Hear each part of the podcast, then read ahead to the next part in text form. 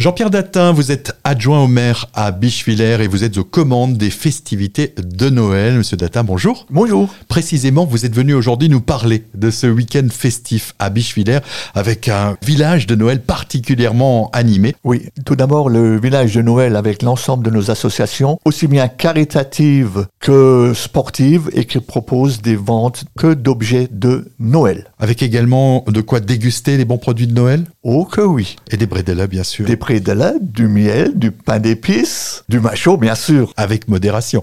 Et puis euh, surtout aussi une déambulation, ça c'est un temps fort très apprécié du public. Les flâneries théâtralisées, qui cette année ce sont les filous de Noël, l'histoire de, des Pères Noël à travers l'Europe et les régions françaises, et qui est présentée par la troupe des deux H de Chirain. Et c'est un moment de théâtre très agréable et intéressant. Puis l'improvisation aussi qui est proposée. Nous avons de l'improvisation qui est faite sur les fêtes de Noël, et c'est des idées du public, de la comédie, des musiciens qui jonglent dans l'inconnu de ce que les spectateurs vont leur présenter. Coup de projecteur sur ce concert de l'Avent, dimanche 10 décembre, 17h. Ça se passe à l'église protestante. Et c'est la musique accordina de Bijulaire qui présente ce spectacle depuis chaque année où ils font un concert dans une église bijuléroise. Vous vouliez bien sûr nous parler de ce temps fort, hein, ce concert de clôture. Il aura lieu le 22 décembre, là encore à l'église protestante. Et c'est un concert dans le cadre des Noélies. Oui, ce sont des petits chanteurs